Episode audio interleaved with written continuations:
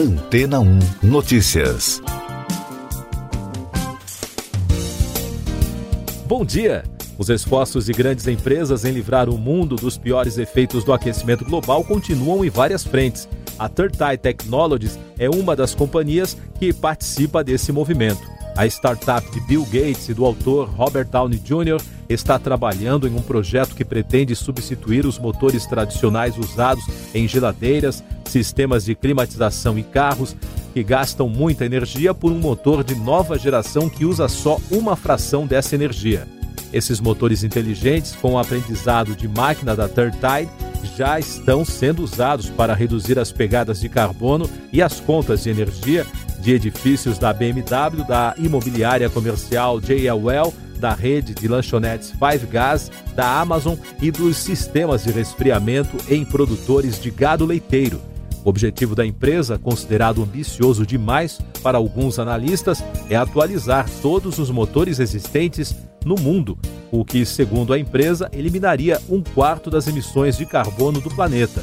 A startup está jogando pesado. A companhia anunciou um investimento de 80 milhões de dólares do fundo Breakthrough Energy Ventures de Bill Gates e outros parceiros. A estratégia é simples Enquanto algumas outras startups apoiadas por Gates estão tentando reduzir o fornecimento de combustíveis fósseis, a Third Tide está atuando na outra ponta, diretamente no lado da demanda, no uso da energia pelos motores. A companhia informou que está aplicando avanços em software, aprendizado de máquina e eletrônica para projetar e controlar os novos motores, que são muito mais eficientes. E daqui a pouco você vai ouvir no podcast Antena 1 Notícias. Fux marca para quarta-feira julgamento no STF sobre CPI da Covid. Pandemia deixa mais de 2 milhões e 900 mil mortos no mundo, diz FP. Média móvel de mortes diárias por Covid no Brasil passa de 3.100 óbitos. O Supremo Tribunal Federal realiza na próxima quarta-feira o julgamento do mandado de segurança que obriga o presidente do Senado, Rodrigo Pacheco, a instalar a CPI, ou seja, a Comissão Parlamentar de Inquérito da Covid.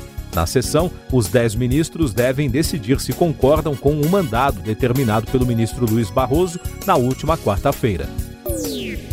A agência de notícias France Press informou que a pandemia do novo coronavírus deixou mais de 2 milhões e 900 mil mortos no mundo desde o início da crise no final de dezembro de 2019. Com base em dados de fontes oficiais, os Estados Unidos continuam com o maior número de mortes e de casos, seguidos por Brasil, México, Índia e Reino Unido. Por falar nisso, o Brasil registrou 1.824 mortes por Covid no domingo e totalizou mais de 353 mil óbitos.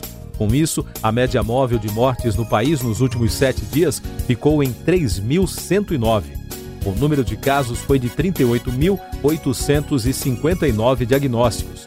Com esse resultado, o país contabiliza agora mais de 13 milhões e 400 mil brasileiros que já tiveram ou têm o novo coronavírus. E o balanço da vacinação contra a doença aponta que até domingo, 23 milhões 286 mil 249 pessoas já receberam a primeira dose da vacina contra a Covid. O número representa 11% da população. A segunda dose já foi aplicada em 7 milhões 52.402 pessoas, ou seja, 3,33% da população do país em todos os estados e no Distrito Federal. Essas e outras notícias você ouve aqui na Antena 1. Oferecimento Água Rocha Branca. Eu sou João Carlos Santana e você está ouvindo o podcast Antena 1 Notícias. O jornal francês Le Monde publicou uma reportagem em que afirma que houve influência dos Estados Unidos na criação da Operação Lava Jato o texto afirma que entre 2001 e 2009, a administração George W. Bush tentou criar uma rede de especialistas para defender as posições americanas com a ajuda do ex-juiz federal Sérgio Moro no caso Banestado. Destaques internacionais começando pelas eleições no Peru e no Equador. O Conselho Nacional Eleitoral do Equador divulgou os resultados preliminares do segundo turno das eleições presidenciais que dão a vitória ao direitista da aliança Criando Oportunidades Guilhermo Lasso sobre o candidato de esquerda Andrés Arauz, da União pela Esperança. No Peru, os cinco candidatos à presidência estão em empate técnico segundo as pesquisas. O chefe nuclear do Irã, Ali Akbar Salehi, afirmou à TV estatal que um acidente na instalação nuclear de Natanz no domingo foi um ato terrorista. Em Jerusalém, uma rádio pública de Israel, citando fontes de inteligência, afirmou que a Mossad realizou um ataque cibernético contra a estação nuclear. E hoje, o Irã responsabilizou Israel pelo ataque e prometeu vingança. O porta-voz do Ministério das Relações Exteriores iraniano acusou formalmente o governo israelense de sabotar as negociações em torno do acordo nuclear do país com os Estados Unidos. O incidente no Irã ocorreu no mesmo dia da chegada do secretário de Defesa dos Estados Unidos, Lloyd Austin, em Tel Aviv, para discutir a questão nuclear iraniana. A visita de dois dias ocorre enquanto o governo Joe Biden tenta retornar ao acordo nuclear com o país. Dois destaques do noticiário em relação ao clima. A ativista Greta Thunberg não participará da Conferência das Nações Unidas sobre Mudanças Climáticas, a COP26, em novembro, em Glasgow. A decisão é um protesto contra a distribuição desigual das vacinas anti-Covid no mundo.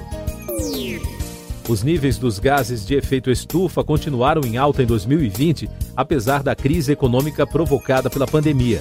De acordo com a Administração Oceânica Atmosférica Nacional, a média da superfície global para o dióxido de carbono foi a quinta maior em 63 anos da organização, que faz parte do Departamento de Comércio dos Estados Unidos. No Brasil, 22 governadores assinaram e enviaram uma carta ao presidente dos Estados Unidos, Joe Biden, em que afirmam que estão dispostos a criar parcerias e formar a maior economia de descarbonização do planeta. E o presidente Bolsonaro escalou os ministros Ricardo Salles do Meio Ambiente e Carlos Alberto Franco das Relações Exteriores, além dele próprio, para participarem da cúpula dos líderes do clima organizada por Biden no próximo dia 22 de abril. Economia e Negócios. O governo encerrou a Infra Week a semana de leilões com aeroportos, ferrovia e portos, com a concessão de cinco terminais portuários no Brasil. Quatro no porto de Itaqui, no Maranhão, e um no porto de Pelotas, no Rio Grande do Sul. Ao todo, o leilão levantou 216 milhões de reais para os cofres do governo. Representam investimentos de 600 milhões de reais para a economia brasileira durante os contratos. Os preços médios da gasolina e do diesel tiveram uma pequena redução na semana passada de 0,06% e 0,38%. Os dados da Agência Nacional do Petróleo, Gás Natural e Biocombustíveis mostram que essa foi a terceira baixa consecutiva depois de uma longa série de aumentos. Começa a vacinação contra a gripe. Tem início nesta segunda-feira a campanha nacional de vacinação contra o vírus influenza. A meta do Ministério da Saúde é imunizar mais de 79 milhões de pessoas que fazem parte dos grupos prioritários até 9 de julho. Crianças entre 6 meses e 6 anos, gestantes, puérperas, população indígena e trabalhadores da saúde serão os primeiros a serem vacinados. O calendário completo da vacinação com todos os grupos de trabalhadores e idosos está disponível no site do SUS. O estado de São Paulo volta para a fase vermelha do plano de controle da pandemia nesta segunda. Com isso, as atividades esportivas estão liberadas, lojas de material de construção poderão abrir e os consumidores poderão retirar comida e produtos em restaurantes e lojas.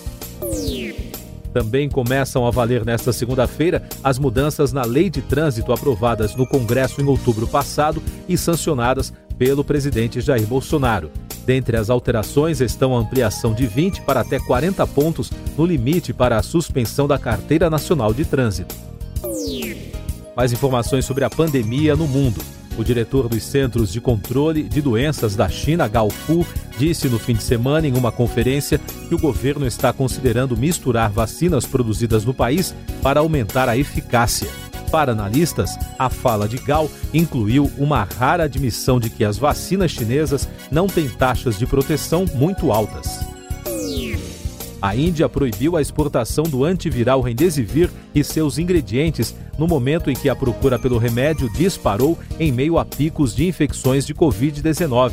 As autoridades locais culparam as aglomerações e a relutância em usar máscaras por parte da população pelo forte aumento de casos. Mais destaques da pandemia no Brasil: a cidade de Serrana, no interior de São Paulo, concluiu no fim de semana a vacinação em massa contra a Covid-19 em um estudo inédito do Instituto Butantan. O projeto S analisa a eficácia da Coronavac contra a transmissão do SARS-CoV-2 e a queda de mortes da doença. Os postos aplicaram a segunda dose do imunizante no último grupo de voluntários. A Fundação Oswaldo Cruz alertou para a situação crítica e agravamento na saturação nos hospitais dos estados do Sul e Centro-Oeste para as próximas semanas. Isso porque os próximos dias deverão refletir a situação vivida pelas regiões entre março e abril, quando ocorreram as maiores taxas de casos e de mortes pela Covid em todo o Brasil. Segundo dados da plataforma UTIs Brasileiras da Associação de Medicina Intensiva, as internações de pessoas com menos de 40 anos são maioria absoluta pela primeira vez desde o início da crise. Além disso, ainda há um aumento de casos graves de pacientes que não apresentam comorbidades. Últimos destaques do podcast Antena Notícias, edição desta segunda-feira, 12 de abril. Manifestantes voltaram às ruas e entraram em confronto com a polícia em Minneapolis, no estado de Minnesota, nos Estados Unidos, no domingo, depois que um policial matou um homem negro de 20 anos. O caso aconteceu a cerca de 16 quilômetros de onde George Floyd foi morto em maio do ano passado. Em São Paulo, um policial militar foi preso na noite de ontem após fazer refém uma funcionária da Gol no aeroporto de Guarulhos. O homem afirmava carregar uma bomba. Após negociação, o policial se rendeu. A PM apura a motivação das ameaças. E o índice de preços ao consumidor, que mede a inflação na cidade de São Paulo, subiu 0,71% na primeira quadricemana de abril, repetindo a variação do fechamento de março. Os dados foram publicados nesta segunda-feira pela Fundação Instituto de Pesquisas Econômicas, AFIP. Siga nossos podcasts em antena1.com.br. Este foi o resumo das notícias que foram ao ar hoje na Antena 1.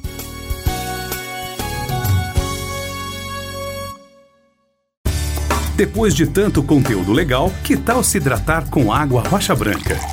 O consumo regular de água durante o dia traz benefícios para a saúde, como, por exemplo, manter a pele bonita e hidratada. Rocha Branca, da fonte direto para a sua casa.